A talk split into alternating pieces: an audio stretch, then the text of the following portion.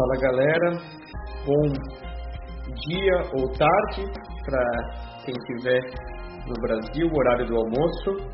Estamos aqui iniciando a quarta live e podcast do Gregário Tech, nosso mais novo podcast da, da linha Gregário, falando de tudo que a gente gosta, de equipamento, das novidades do setor, das bicicletas, dos sonhos Hoje teremos dois craques para acompanhar com a gente. Eu sou Nicolas Sessler, estou aqui de, de host com o caderninho na mão, pronto para aprender. A gente vai ter uma verdadeira aula dentro da temática de hoje. A gente vai falar muito sobre evolução do mountain bike, do equipamento, hardtail versus full suspension, qual o caminho que uh, as bikes de mountain bike têm seguido e o que a gente pode esperar pelo futuro.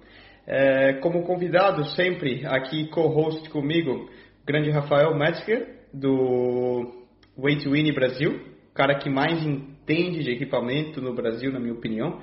Está é, sempre por dentro das últimas novidades, de onde você pode salvar é, algumas gramas da sua bike. E também ela, Vivi Faveri, nossa craque, host do MTV Pass e também irmã gregária de, de coração.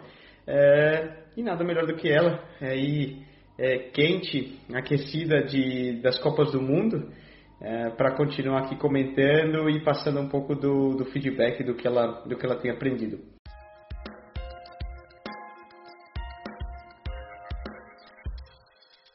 Temos aqui nosso primeiro co-host, grande Rafael. Muito bem-vindo. O... Bom dia, boa tarde. Meu malvado, meu malvado favorito, e, e os Minions aqui para te ajudar no programa. Boa tarde, aqui eu já estou no cafezinho, acabei de chegar do treino, estou com a cara de bicho morto aqui, Bob Esponja, como você fala. Aê! Ah, agora sim! Boa! Demorou, Olá. mas não falha. Desculpa o atraso aqui em aceitar. É, tinha que mostrar controles sanitários antes de entrar na festa, né? É, tem duas doses da vacina já. Mostrando, é, é, eu sou o único que não tem, então. É, eu mostrei o PCR antes de entrar aqui na. Ah, então tá bom. Então coloca a máscara. coloca a máscara, boa, boa, boa. Então, todo mundo sinto afivelado, preparado. Posso apresentar essas estrelas da nossa live de hoje? Manda bala, Rafael. Já, já fiz uma boa introdução para o pessoal temática de hoje, mais uma vez, mountain bike, como evoluiu ah, o equipamento nesses últimos anos, tudo que mudou. Eu confesso que eu estou aqui com a caneta e o caderninho é, apontados, porque eu vou aprender muito hoje. Eu estou, ah, Vivi também, fez a lição de casa. Eu estou aqui com, com o tablet para ir anotando e apontando as dicas. E eu, bom, venho do mountain bike, mas eu tô, tenho muito que aprender porque nesses anos que eu estive ausente, né, como ciclista de estrada, muito mudou. E tanto vivi, ninguém melhor que nesses anos, acho que todos os anos que eu tive ausente, a Vivi teve no leading edge e competindo as maiores competições do mundo e testando um pouco de todos os equipamentos, entende muito do que tem, do que mudou e o que o pessoal tem usado hoje em dia. E depois o nosso malvado favorito, que conhece de todas as malvadezas e todos os é, equipamentos é, mais é, malignos, vamos falar, para fazer os outros sofrerem. Então tá bom, Posso vamos só fazer um comentário? Vamos lá, Vivi. É, vocês me colocaram numa enrascada aqui, porque, ok, eu tenho muito conhecimento, muita experiência, mas muito na prática, né? Esses detalhes teóricos que o Rafael vai trazer, eu tô até com medo. E para vocês terem ideia, eu dei uma entrevista para o podcast do Estadão Mobilidade recentemente, eu até divulguei nas minhas redes sociais, depois quem quiser assistir, ficou muito legal. E era justamente para falar um pouco das tecnologias. E eu simplesmente falei de todas, menos das duas principais. Uma, e-bike, e duas potenciômetro. Ou seja, me salvem, por favor. Então vamos lá, para quem não conhece, Nicolas César, atleta profissional, mora na Europa, tem a vida dos sonhos. Recentemente mais conhecido porque tentou matar um fotógrafo da UCI com o bidon dele, para quem não sabe, com a caramanhola. Ele quis fazer uma graça e em vez de dar a caramanhola no carro, ele quase matou o espectador e ficou famoso por isso. Strike, três pontos. Não sabia. É, quem não conhece, é, é, no Tour da Britânia, né? No, no, no Reino Unido ali. Eu, é, dizem as, mas era um presente pro cara. Eu acho que ele não vai esquecer do presente tão rápido. Você deu uma caramanhola na, uma caramanholada na cabeça dele? É, pode-se dizer. Pode-se ah, dizer. Okay. E, e, fui, e, e, fui pego em câmeras Mas era uma pra, caramanhola elite, como essa da Gregário oh... Bem molinha? Que essa daqui não. ia machucar? Essa não, essa não. Isso, isso aí é exclusividade para quem está no Brasil ainda. Eu tô aqui, Vivi. Ah, e, pelo menos e vamos indo para ter as minhas. Né? pelo menos não, muitas coisas a gente tem. O Brasil tem muita coisa boa. E vamos Como lá, que então bebe quem não água conhece a Vivi. Desculpa, tô atrapalhando a live. Quem não conhece a Vivi, a Vivi é atleta, coach, blogueira, comentarista, garota propaganda da Colgate. É a beleza em pessoa na nossa live hoje, né? Para contra-equilibrar, né, é, Rafael? Exatamente. Senão a gente, a gente espanta a galera aqui é, fazendo filme de horror, a Vivi põe alguma beleza nessa, nessa live. Muito obrigada, menina. Então, e eu sou o Rafael, quem não me conhece não está perdendo nada, ainda não faço a menor ideia que eu estou fazendo aqui. Mas já que me convidaram, agora o barco vai para frente, o parquinho vai pegar fogo. É, é sobre o nosso tema, o que eu achei relevante. É, 95% dos ciclistas do Brasil são mountain bikers ou usam uma mountain bike para uma bicicleta de cidade ou de passeio. A gente tem muita pouca gente que usa a road bike como uma bicicleta de final de semana, né? Ela é mais exclusiva para os ciclistas mais experientes. Então eu tenho visto é, e tenho recebido muita demanda de pergunta de coisas que eu tenho certeza que vocês dois vão me dar um embasamento técnico e da experiência que vocês têm como atletas para a gente engrandecer os assuntos. O que eu trouxe hoje. Falaremos sobre a evolução da bicicleta como um todo. Primeiro, a evolução do curso das suspensões. Se a gente pegar lá Inclusive, essa semana vai fazer 30 anos do campeonato, do World Championship do John Tomac. Ou ah. seja, o cara ganhou o campeonato mundial com uma suspensão de uma polegada e meio. Ou seja, nada. Era quase o rabo duro. Então, o que eu acho interessante a gente falar, e a Vivi vai trazer a experiência dela, ah, até por ser uma habituê né, no, no, no círculo do World Championship e do Campeonato Mundial, é, o porquê que as pessoas e os atletas estão usando a full suspension. Por que, que a evolução da suspensão agora, que a gente veio lá da 40, 60, 80, 100, agora está todo mundo usando full suspension 120. Por que estão diminuindo a libragem das rodas? Ah, é, dropper seat post é necessário? Então, coisas que a Vivi vai tirar, tirar de letra. Então, se vocês quiserem e me permitirem, eu organizo esse nosso papo para a gente tentar o milagre de falar de tudo em apenas 50 minutos. Esse é o desafio, truco. Vamos ver se a é. gente consegue. Então vamos Muito lá. Muito bom. É, pergunta para vocês. É, vocês acreditam, Vivi e Nicolas, que essa evolução e essa tendência de abandonar a hardtail, não só é, no dia a dia, como nas competições é uma realidade, é uma necessidade ou é só uma moda da indústria que patrocina esses atletas? Nico? Vivi. Manda eu? Vivi. Tá. Bom, é. eu acho que depende do percurso, depende do que está sendo construído, de onde, onde as pessoas andam. É, no Brasil, você quer saber onde? No Brasil ou no mundo? No Brasil e no mundo, porque tu conhece é, Tipo, ah, eu sei que a Vivi já foi campeã, campeã brasileira nas pistas do Brasil. Já correu ultramaratona. Uhum. É, então, se quiser falar, pode falar a besteira que quiser. As vezes arrastadas eu vou deixar para o final. Tá, eu vou contar umas mentiras então. Eu já fiz a Brasil Ride de hardtail e foi a melhor escolha que eu fiz. Por quê? Pela minha situação pessoal, pelo meu ajuste pessoal com aquela bicicleta pelo, pelo contexto ali de competição, com quem eu estava competindo. É uma prova em dupla. A minha dupla é extremamente forte na subida, a Tânia Pickler, então eu precisava acompanhar ela nas subidas. E ao mesmo tempo, na parte técnica, eu estava muito encaixada na bicicleta, não sentia que eu ia ter perdas técnicas no ritmo que a gente anda numa Brasil Ride. Então, eu fiz uma excelente prova, foi super assertiva a minha escolha de hardtail. É, por isso que eu falo, depende de onde você vai andar, do contexto. Agora, se uma pessoa que mora nos Estados Unidos, é, no Colorado, que tem um monte de parques incríveis, com trilhas em altíssimo desenvolvimento, é, isso não existe. Hardtail para quê, né? No máximo uma gravel para curtir as estradas de gravel, que não são estradas de terra do Brasil, é diferente também, é um terreno Sim, mais bem. bem cuidado.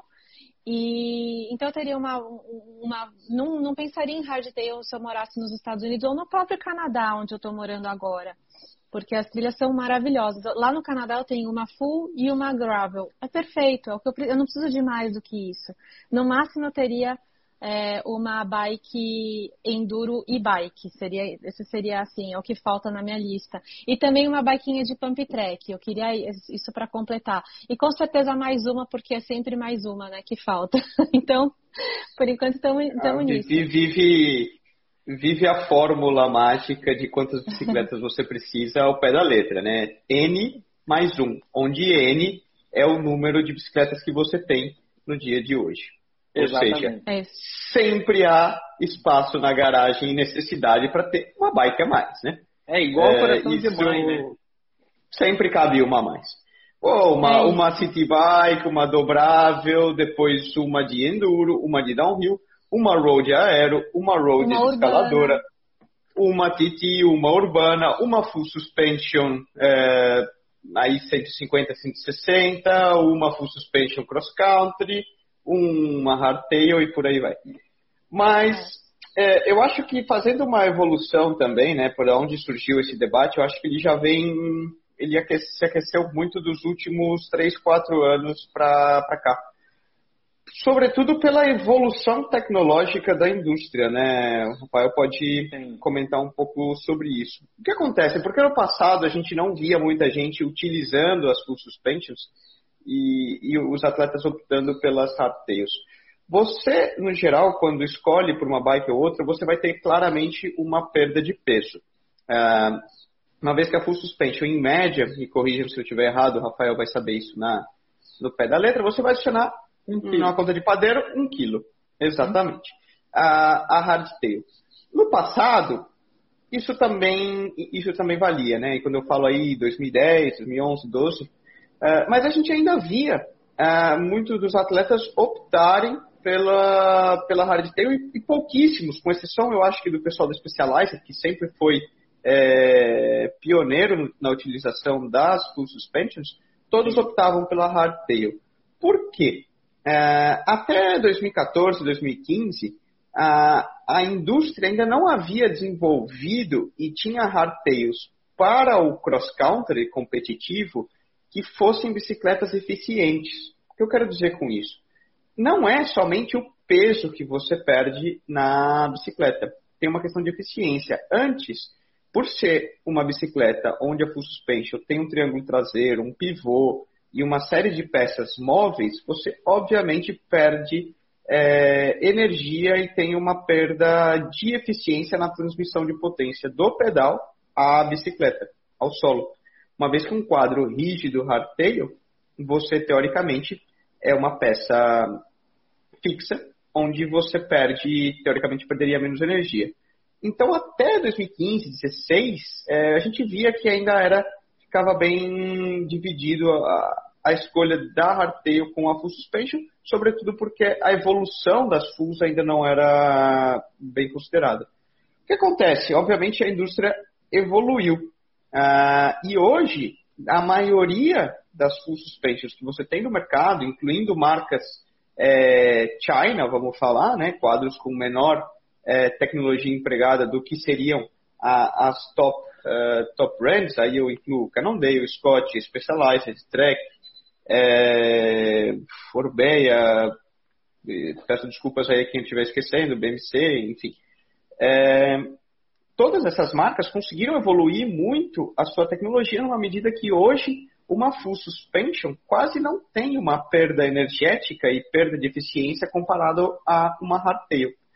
Em paralelo, a gente viu também uma evolução muito grande das pistas de cross country, exigindo cada vez mais da habilidade técnica com saltos, raízes, drops, rock gardens, que passou a justificar você ter esse quilo a mais é, na sua bike.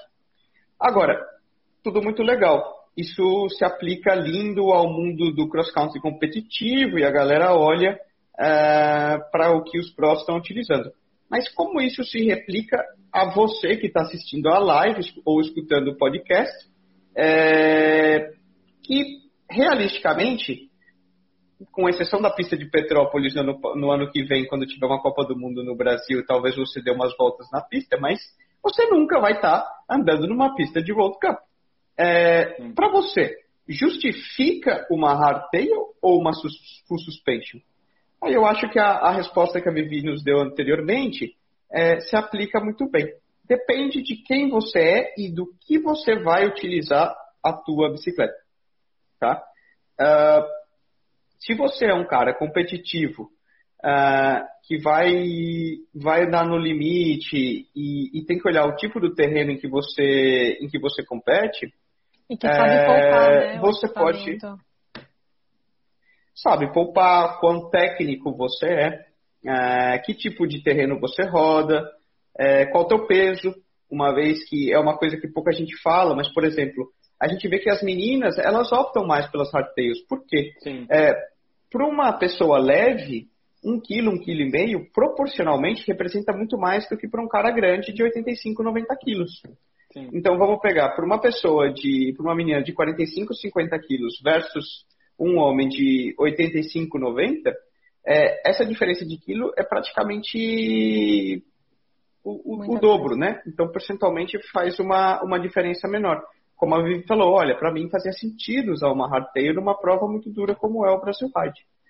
Então, fica uma questão de, de individualidade, características que você vai utilizar e, e também o acesso ao, ao material que você tenha.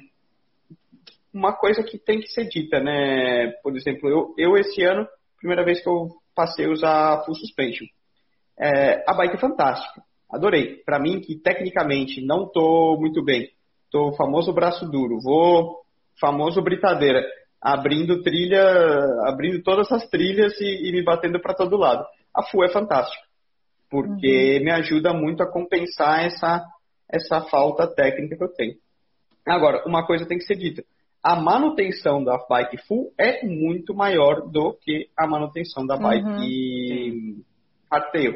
Porque para que você utilize a full ao seu melhor, ah, assim como os prós eh, utilizam. Primeiro, você tem que entender muito da regulagem da sua bicicleta. Eh, então, é, calibrar bem sua suspensão, saber como você utiliza o rebound, você tem que aprender a andar com essa bike, é... porque senão você só está tá carregando um quilo a mais e não está tendo um verdadeiro benefício. E depois você tem que cuidar. É aquela história, você tem uma Ferrari, você não vai parar no posto Irmão Metralhas e colocar a gasolina barbante.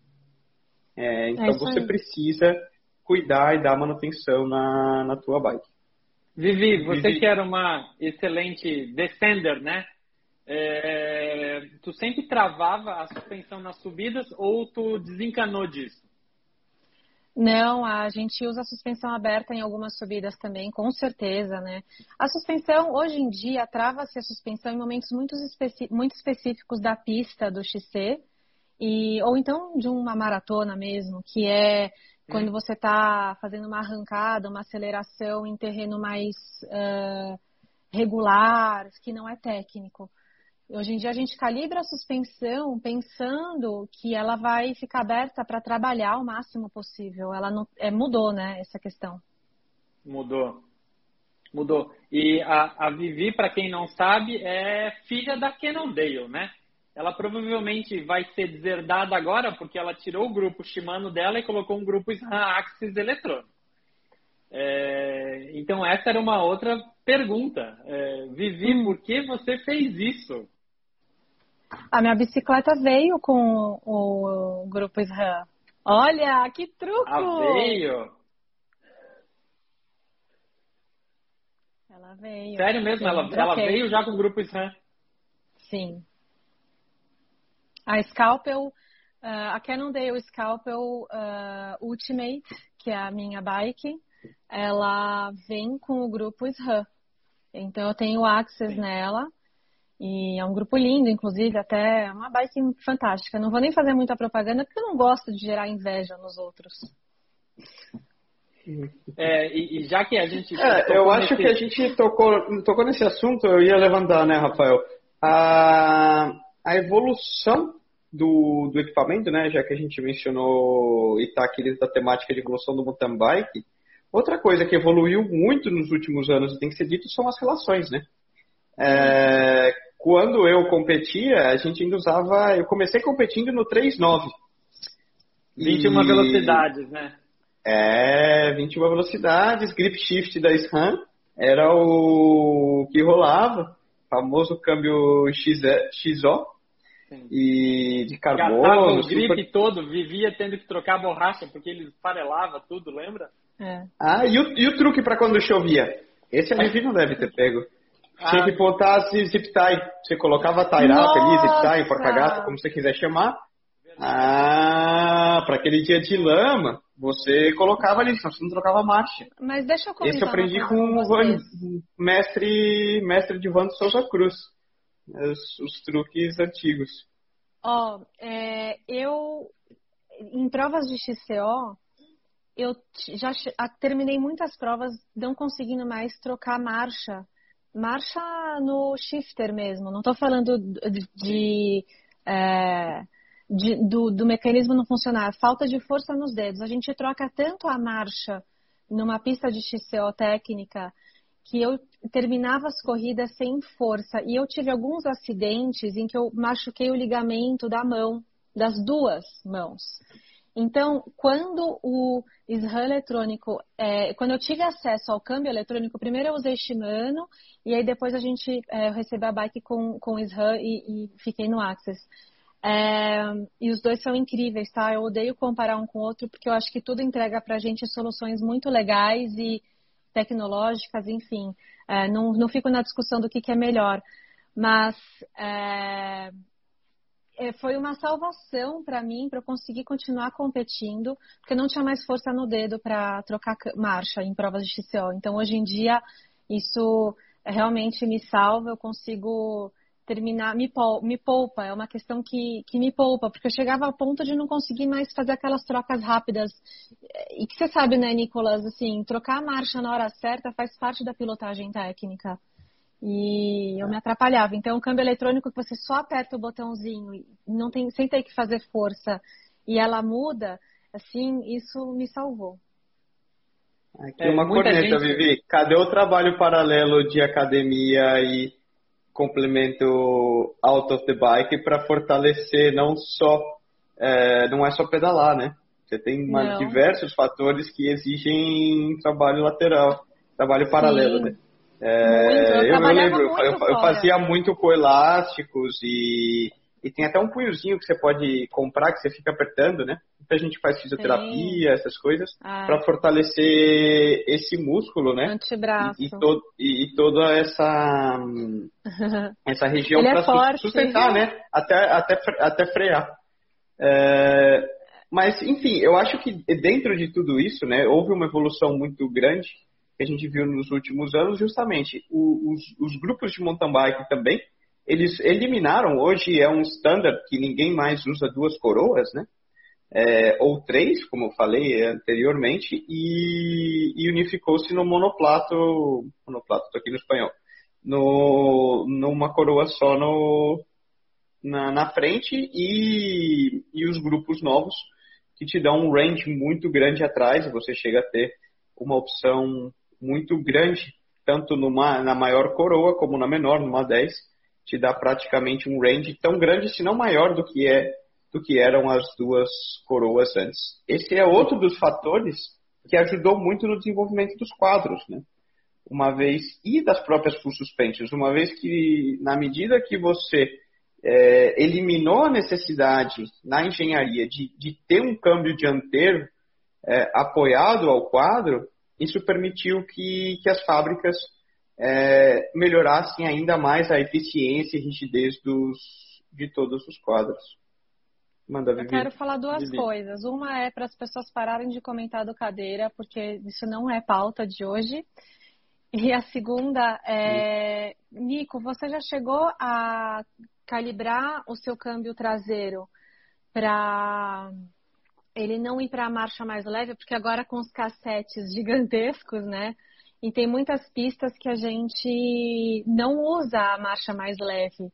E aí, em vez de trocar o cassete, você ajusta, você limita o câmbio traseiro para ele não ir para mais leve. Você já fez isso? Ah, sim. Oh, aprendi uma nova. É? Eu falei, eu ultimamente tô total out of the. Mesmo a, a minha bike, eu, eu peguei uma bike de mountain bike esse ano e, e tô tão por fora. Uh, eu lembro que quando eu competi o Brasil Ride em 2019, acho que foi esse mesmo ano, a galera pirou comigo que eu tava correndo ainda com um grupo 210, né? E uma, uma, uma bike hardtail de 2012, 2013, é, total Frankenstein, super velha e, e, mandando bala. Então hoje, por exemplo, esse ano eu peguei uma, uma mountain bike nova, uma full suspension, com câmbio eletrônico e tal, e a verdade é que eu estou aprendendo a utilizar a bike ainda. Não tive muito tempo de, de, de passar muitas horas em cima da bike, então, todas essas temáticas, é, calibragem de, de pneu, né, mudou muito do que eu usava antes, né? Antes, se a gente usasse uma, uma libragem muito baixa, você falava em 24, é, 25 libras para mim, que peso 56, 57 quilos, e isso era, era muito baixo. Hoje, putz, você chega a usar o quê? 17,5, 16, 18, dependendo do pneu que você tem, regulagem de suspensão, regulagem de freios, esse truque dos câmbios, não sabia. Essa é nova para uhum. mim, não sabia que, que isso era uma viabilidade.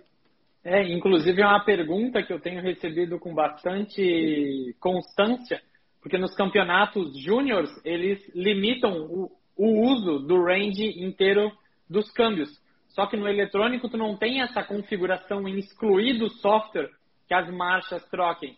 Então eles te obrigam a colocar uma barreira física para que a marcha não vá para o pinhão proibido.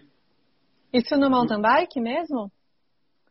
Na no pista, que há provas no Brasil aqui que tem pista júnior ou juvenil que fazem limitação, ah, tá. só pode usar as três ou quatro primeiras. Só que no eletrônico tu não tem como entrar lá no software e dizer, ó, é, não vai trocar, entendeu? Sim. Uhum. Isso eu sabia da estrada, né? Na estrada você tem realmente limitações de metragem e é muito comum até a própria Shimano e esse pessoal, eles vendem cassete de Júnior. Ele vai só até o 14 ou até o 15. E, e aí ele vai saltando vejo, de um. Que eu vejo muita diferença também, Vivi, é, e que eu sempre fui um. É, uma pessoa que sempre apoiou muito o uso do eletrônico é que a descida de marcha é muito mais precisa.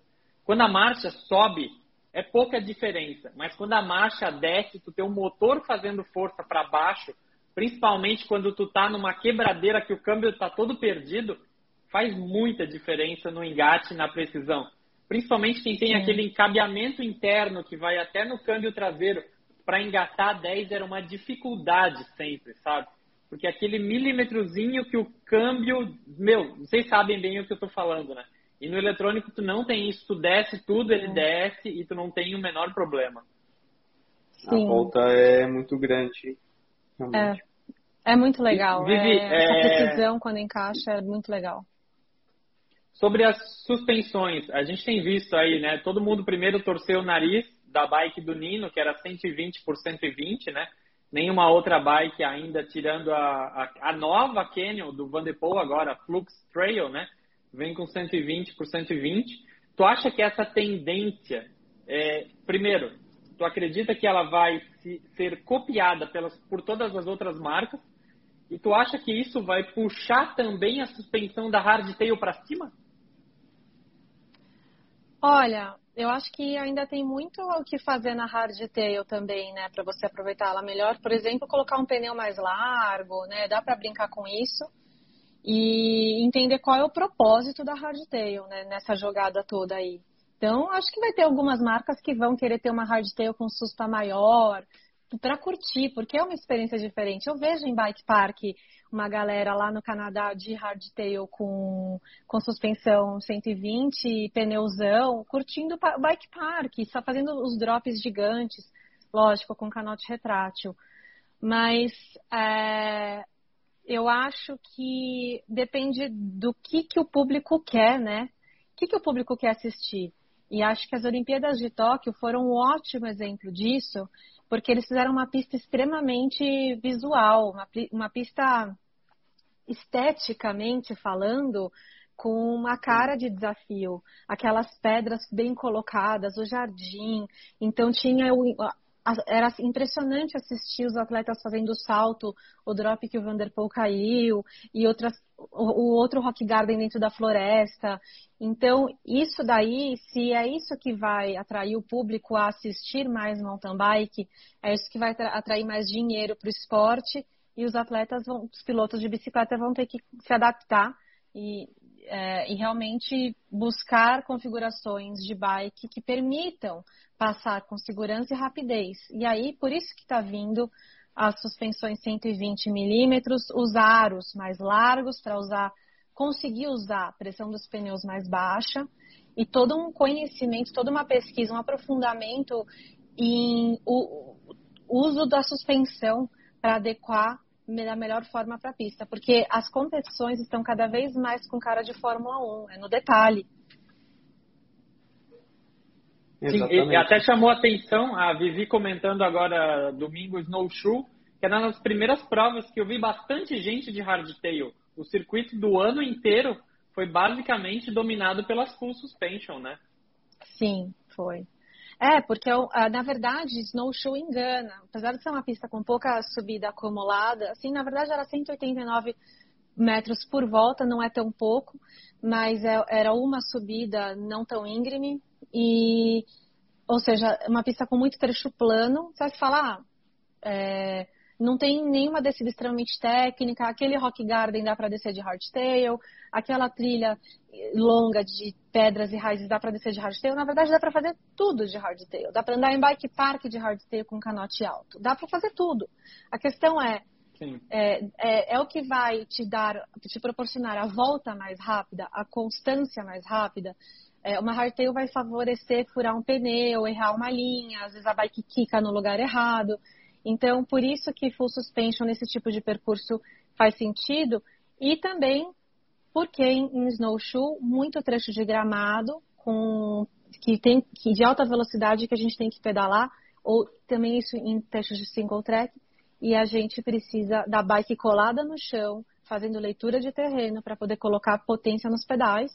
E aí sim, uma coroa maior, provavelmente as mulheres devem ter corrido no mínimo de 32, eu diria que 34 na a maioria, coroa 34, os homens devem ter corrido de 40 lá, e para poder botar essa marcha é, rodar nesses falsos planos aí, nesses trechos de plano mesmo, que pedala muito e bate muito.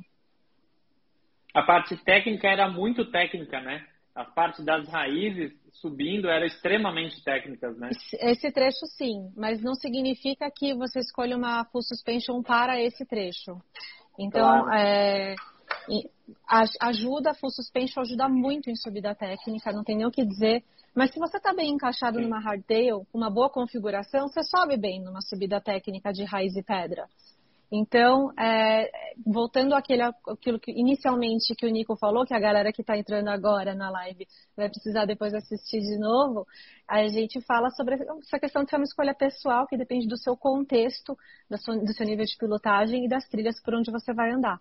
Então, basicamente, fazendo um wrap-up desse assunto é se, as, se, o público tiver vindo para assistir o mountain bike, audiência, hein? Porque as pistas estão mais divertidas para assistir, estão mais esteticamente atraentes. Tá impressionante ver os ciclistas passarem por rock gardens gigantes e drops e saltos. O mercado vai ter que acompanhar a necessidade dos pilotos, né, dos macaquinhos de circo, para é, poder dar um show para a galera. Será que a gente não vai chegar no momento e o piloto de mountain bike vai ter que dar um tail whip lá no meio da pista para conseguir encaixar do outro lado? É, daqui a pouco é, o scrub já tá, a gente já vê os pilotos dando, usando a, a técnica Muito. do scrub para não ir tão alto no salto. Então a nova geração, quem está vindo novinho aí no esporte, já vem com esse pacote técnico é, embutido, enrustido assim, porque já vai aprendendo em um contexto que ensina a saltar e dropar desde criança. Vivi, uma informação que eu gostaria. Desculpa, gente. Aqui, aqui, aqui ah, também. É, não é exclusividade do Brasil apagão. Acabou de acabar a energia. Eu adoraria saber se a, se a Vivi tem. É, praticamente todas as equipes estão utilizando o protetor de aro ou tu não tem mais ouvido falar nisso? Lembra que quem começou isso foi a Scott. Dois anos atrás ninguém falava de protetor de aro, né? É. Protetor de aro você fala no, no mousse, né? Na, no, naquele, naquela espuma que vai dentro do, da roda? Isso. Tem é. alguma informação dos bastidores, Vivi? Tipo, ah, se o Avancini está usando, por exemplo? Não, não tenho. É, vou perguntar para ele quando encontrar, tô curiosa. No dianteiro ele não está usando, é evidente. No traseiro talvez esteja usando. Eu uso só no traseiro, não vejo necessidade de colocar no dianteiro também. Por, e também uso porque eu quero é, poder arriscar um pouco em alguns trechos sem estourar minha roda, né? Poupando a roda. E, e a gente tem que usar né, a, a calibragem ali. Sem, eu sempre que eu vou andar, eu vejo a calibragem do pneu, sempre uso o mesmo calibrador, porque varia de um calibrador para o outro, para ter a referência exata de quanto que eu estou usando. E, então, dependendo da pista, 17 PSI, dependendo, boto um 16, depende muito da velocidade que eu vou andar naquele circuito, se é um trecho mais travado ou não, e do pneu, né? Qual pneu que eu estou usando, largura, é, eu gosto de usar 2.3 na frente e 2.2 atrás. Minha configuração favorita para o Canadá é um pneu mais largo na frente com mais cravo também. Hum. Isso, isso praticamente eu consigo treinar bastante rodar bem sem ter que ficar trocando de pneu a cada final de semana, dependendo de onde eu vou treinar.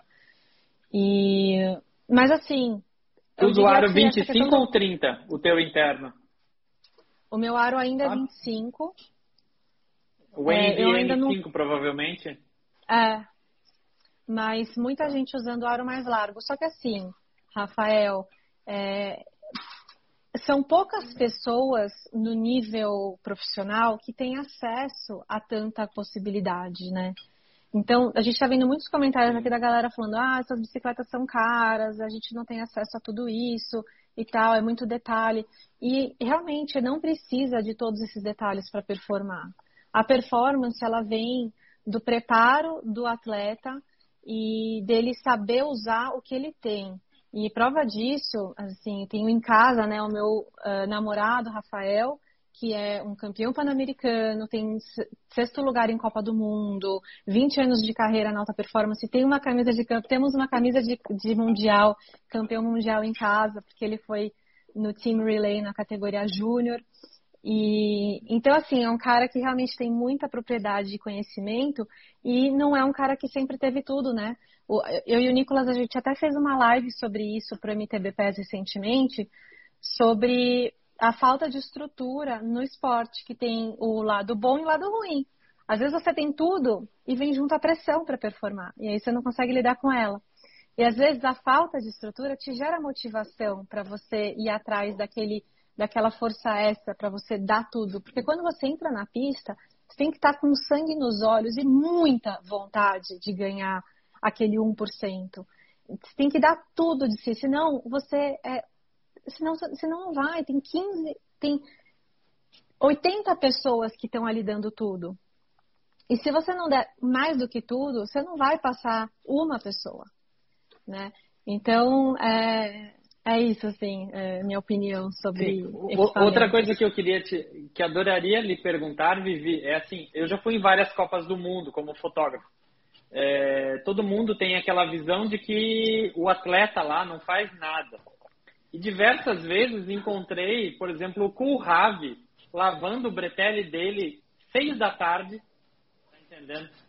Sim. Carregando o saquinho de pão da padaria regulando a própria bicicleta é uma pessoa que já era campeão mundial, entendeu? É, uhum. Pouquíssimas pessoas têm aquela estrutura glamurosa que a gente imagina na Copa do Mundo. Vivi que uhum. já viveu esse bastidor de Copa do Mundo é, e com certeza leu o relato da Pauline sobre o único uniforme que ela recebeu da Confederação. É, é. Será que Será que, é, de fato, os privilegiados são só os que estão nas grandes equipes e o resto é balizado basicamente da mesma forma? Eu te pergunto de volta, o que, que é privilégio? Claro. Para mim, minha pergunta é assim, mim, em relação à estrutura, então, estrutura, entendeu? Então, sim, só que para mim o privilégio é você estar tá conseguindo entregar performance e construir performance. Então, você tem que criar um ambiente que te favoreça para que isso aconteça. E vou dar um exemplo. Rebecca McConnell conseguiu fazer isso esse ano. E aí, não é uma estrutura espetacular, é, é a ex-equipe da Raíza. Então, é, é, um team manager, um mecânico e o marido dela ali presente. É, sabe? Sim, tu com é, certeza então, viu a, a Jenny Risbit, tá, que está correndo com o irmão escondida, tá entendendo? Isso. Eles chegam dirigindo o próprio carro do time 31 lá, estacionam uhum. e ficam num hotel extremamente longe, ninguém faz ideia de onde ela fica, não tem a menor equipe, nem pneu de reserva tem. É. Então, é isso. E eu ia dar outro exemplo que é a Emily Betty. Ela estava na Trek, ou seja, a, a maior equipe do momento, e ela abriu a própria equipe, que é ela com o marido e o irmão, e nem é o trabalho fixo do irmão. O irmão dela tem outro Sim. trabalho, mas ele viaja para as Copas do Mundo para dar um apoio mecânico. Então, Sim. essa questão de você é, entender o que é importante para você construir sua performance, isso sim é um privilégio. E o problema é ter acesso a esse conhecimento. Eu entrei no esporte mais velha, com 26 anos e fui virar profissional com 29 e 30. Então, é, eu tive que aprender a me conhecer em competição conforme eu estava tendo as oportunidades da minha vida para performar. Eu fui para a Europa é, vivenciar a estrutura profissional e, assim, gostaria de ter mais tempo para poder realmente usar o que eu aprendi, porque não dá tempo de assimilar tudo. Então, o privilégio é você ter esse tempo, é conseguir assimilar, conseguir fazer o esporte na base, ter acesso à estrutura de base e pessoas ao seu redor que te apoiem desde o começo. É, e não estou falando financeiramente, não. Estou falando de apoio Sim. de você se sentir com confiança, estrutura para encarar a competição. É muito difícil você aparecer, você competir, alinhar por isso que eu dou muito valor a quem está muito cansado agora e conseguindo mesmo assim alinhar nas corridas. Porque você aparecer lá e bancar isso é difícil. Tenho 35 anos, Red Helmet Cyclist. Então, uhum. mas. É, sobre a, a, pergunta, a, Emily Berry, é, a, a, Emily Berry corria da equipe Subaru, né? Que ninguém lembra. Eu cheguei a ver a Emily Berry ajudando a montar a barraca. Tá entendendo? Uhum. Na quinta-feira. Ah, eu, eu né? acho Quando que a, a Vivi. Várias vezes a Vivi definiu muito bem, né?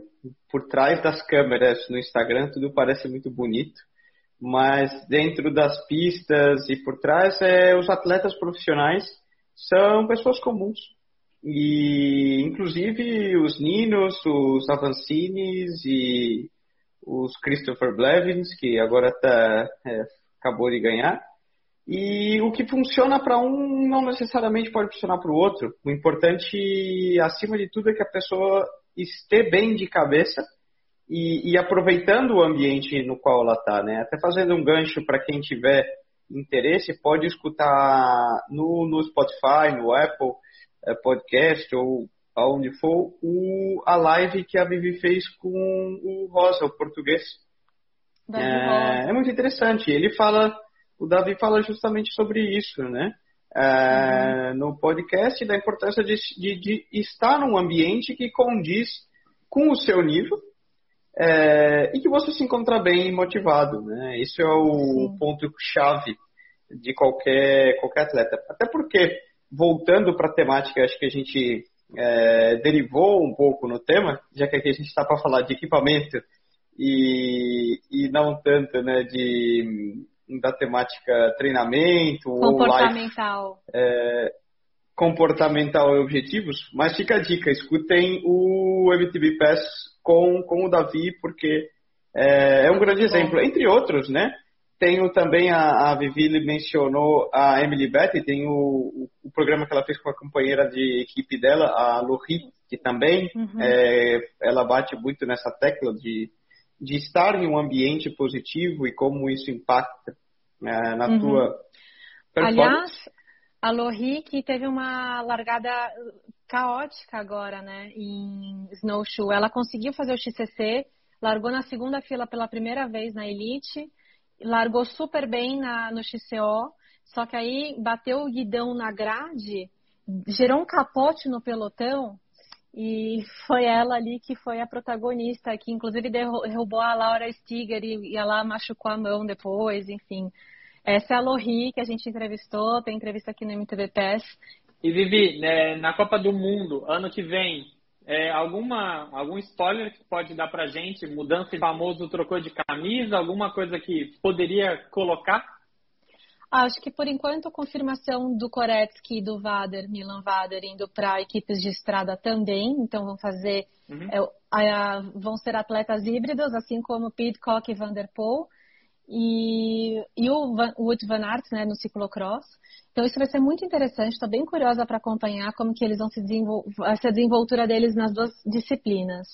A gente tem a confirmação de que Pauline Serrand-Prévot, apesar de ter se separado do Julien Salon, continua na equipe, eles estão se dando bem, a vida pessoal deles apenas que se separou, mas profissionalmente continua. É, e agora a minha curiosidade é a Mona Mitter-Wallner, para onde ela vai, porque a garotinha jovem de 19 anos Tá sendo assim excepcional. Ela tá fazendo o que a Pauline dela. fez na Sub-23 também, né? Verdade. Ela tá também dominando. Então, eu quero saber para onde que ela vai, porque a Track Factory Racing tá lotada. Eles não têm onde colocar a Mona. Já tem a Ivy Richards não. e a Landa Neff. Só se tirarem o Stefan, o Tempier que não tá mais assim no, na fase dele de auge e colocarem mais uma menina. Daí ela fazia, faria um upgrade, né? Porque ela é de uma equipe track secundária, ela não é da factory. Precisa Quem não de deu seria uma precisa, sim. Sim. O Nico precisa, travou. É... Ah, voltou. Travou. Pecado. Pessoal, voltando a abrir aqui, a gente teve um problema. Problema de internet não é exclusividade. Aqui um falho técnico meu. Voltamos. Desculpa, desculpem, acho que o problema foi por aqui apagou, apagou geral aqui. Uh, a internet e tudo isso. Acontece, Nico. Fica tranquilo. O pessoal ficou chateado porque estava muito boa a conversa, então isso é um bom sinal. A gente acertou aqui no. Parabéns pela pauta que vocês construíram, que tá, foi muito legal. E eu não paro de falar aqui, tô até impressionada. O tempo passa rápido, né? O tempo passa muito rápido. Foi o celular dizendo, botou, botou o limite aqui nos 50 minutos e falando, olha, temos que temos que encerrar. Desculpa aí para todo mundo que estava ao vivo. Mas vamos lá, fazer um wrap-up então desse, dessa temática mountain bike. Eu acabei saindo, a gente estava comentando sobre, sobre a Copa do Mundo e um pouco mais do, do que rolou, né? Mas é certo que é uma temática que, que a gente poderia ficar aqui horas falando, né? Ainda mais juntando nós três. E tem muito muito o que falar, até porque o mountain bike, acho que dentro do que é tema equipamento, é o que mais evolui e mais muda na, na atualidade, né? Muito mais que, que o road. Dentro, dentro da temática equipamento, alguma coisa mais que você gostaria de comentar, Rafael? Não, a, a, acho que abordamos bem o tema suspensões, abordamos bem o tema hardtail e full suspensions, falamos de pressão de pneu e de largura de aros, falamos mais um monte de besteira extremamente interessante. Então, o, o, para os objetivos do dia em 50 minutos para vocês dois, eu me dou por extremamente satisfeito. Eu volto a falar como em todos os outros programas. É, não deixem de, de seguir o, o Gregário, seguir a mim, Nico, arroba Nico Cesser, não, não tá na conta, seguir a Vivi, seguir arroba Weightvini Brasil para o Rafael, é, seguir o Mountain Bike Pass, como a gente mencionou anteriormente, você pode escutar no Spotify, Apple Podcast, é, e na plataforma Google, na plataforma que você preferir, todos os programas, inclusive esse vai estar lá disponível, então para quem perdeu uma parte da live, não quer estar aqui no Instagram, dá o play no podcast, põe aí, você está a caminho de casa, na, no trânsito em São Paulo, no Rio, onde for, na padaria, põe play lá, é fácil, você escuta aqui uh, a nossa voz na, na tua cabeça, está na academia, onde for, e, e para se informar.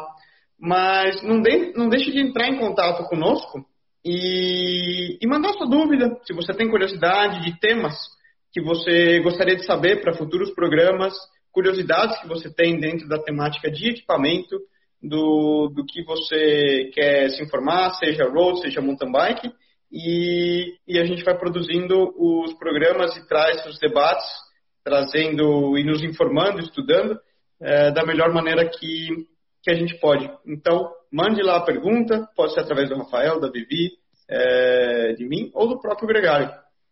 É, antes que eu esqueça, é, uma, a esposa de um seguidor me pediu, pelo amor de Deus, para mim mandar um abraço para o Diego Eduardo Felipe, dizendo que ele não faz outra coisa a não ser ficar vendo os nossos vídeos e a mulher tá com saudade em casa. Então, ela que me mandou a mensagem. Maravilhoso. Dizendo, ó, manda um abraço para ele, porque essa semana ele faz 40 anos mas ele não tá comparecendo, então é bom ele aparecer, entendeu? Ah, é, Diego, melhor você soltar, parar de assistir de Instagram e passar muito tempo gastando, gastando dinheiro com a bike, que tem coisas importantes por aí.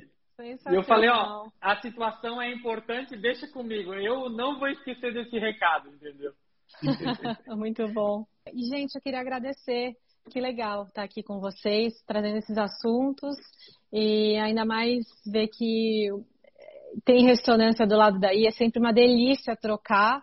O uh, que, que, importa a gente acumular tanta experiência e depois eu tenho que contar a história, contar umas mentiras é. aí. Então, fico bem feliz. Exatamente. E contem comigo. Olha, eu, eu uh, tenho vontade de continuar essa nossa conversa. Inclusive, Nicolas, é, se o seu calendário permitir também, né, de da gente continuar essa conversa sobre o mundo off-road no MTB Pass junto com o Eight Wins. Vai ser muito legal o Gregário Tech é, mais presente aí no, no mountain bike. E a todos que comentaram, recebi várias mensagens tão queridas aqui, pessoal elogiando meu trabalho na Red Bull, fico muito feliz. É um trabalho difícil, não é simples. Esse final de semana mesmo eu fiquei super cansada, porque parece que eu fiquei tão cansada quanto os atletas. É muito difícil você comentar uma corrida que ao mesmo tempo te impressiona muito eu nunca vou ficar satisfeita o suficiente com a minha performance, porque eu sei que sempre vai ter alguma coisa para melhorar. E então eu fico extremamente feliz com o feed, tanto feedback positivo de vocês. E obrigada. É isso. Obrigadão. Domingo eu quase entrei na TV, porque é, é, tu e o Cadeira começaram a falar das rodas da Tepstra, da equipe Ghost. E é eu queria comentar. Favorita, tá ah, me conte. Vamos terminar então com esse Não. bônus. É, então, é, era uma roda que não era homologada até ano passado na UCI, porque ela, ela feria aquele. a regra das PAS. A roda não tinha um número suficiente, mas a Bike Red da Alemanha conseguiu fazer homologação. Na UCI provaram que não tinha risco para os atletas, e é por isso que a Ghost agora usa a roda da Bike, a Red. É, é a roda mais leve que tem no circuito. E o pessoal brinca porque parece o carrinho de picolé, né? Aquelas bases girando assim, é extremamente uhum. engraçado. E um monte de gente me mandou mensagem: ô, oh, liga lá pra Vivi conta das rodas que ela e o Cadeira falaram, da Tepstra, que é da Bike Ahead, que é feito na Alemanha. Eu falei, não, quando eu falar com a Vivi, eu prometo que eu compro. É, vou levar isso para o ano que vem. Aí, se eles não tiverem uma roda nova, já você me dá o update do que, que é que eles vão estar tá usando. Você já experimentou? Já, eu tive várias já. Várias, várias. Ai, que máximo. Eu só acho que ela gera muita pressão lateral. Tu sente muito, tá? Tu sente vento nas pernas, inclusive. Porque aquela, a pá dela é assim, então ela vai jogando o vento para lateral. Tu sente vento na perna. Tipo, é uma coisa extremamente estranha. Mas a roda tem 1,270 kg, então é muito leve e muito rígida, entendeu? Na subida ajuda montada. demais. É, é uma peça única. Né? Quebrar um galho, é, é, quebrar o galho no meio lá, tu tá ferrado, né? Porque é 4.500 euros que vão pro Beleléu. Ah, olha, é, eu já tenho medo de quebrar o meu câmbio. Imagina ter uma roda dessa. Tem coisa que é melhor não pensar, Vivi. Como, como ciclista profissional, tem coisa que é melhor não, não pensar. Principalmente. Tá triste ainda que tu quebrou teu pinarelo, né, seu safadinho? É, naquele tom eu posso te falar que tranquilamente teve uns 50 mil euros, 60 mil euros de, de prejuízo ali naquele espaço de, de estrada. Isso é uma, ciclista, é uma prova de ciclismo profissional e ninguém não tá nem aí com as 9 horas, está gritando, jogando tudo pro, pro lado, sai da frente, pelo amor de Deus, e, e, e tem que seguir. Isso, isso é o ciclismo profissional. Mas dá tema para outro, outro programa, né? Gente, eu vou, eu vou encerrar, porque senão depois é, meus editores, chefes aqui, vão, Leandro e Álvaro, piram para colocar e recortar isso em uma hora. E como eu falei, é, muito obrigado, Vivi, muito obrigado, Rafael, por participar. Muito obrigado a você que assistiu a live. Peço desculpas pelo falho técnico de conexão. Mas depois está disponível também para quem perdeu um pedaço, como eu falei, nas plataformas de podcast, aqui no Instagram também. E esperamos em 15 dias é, outra, outro Gregário Tech para seguir na temática. Mandem suas perguntas, suas dúvidas e muito obrigado mais uma vez. Tchau.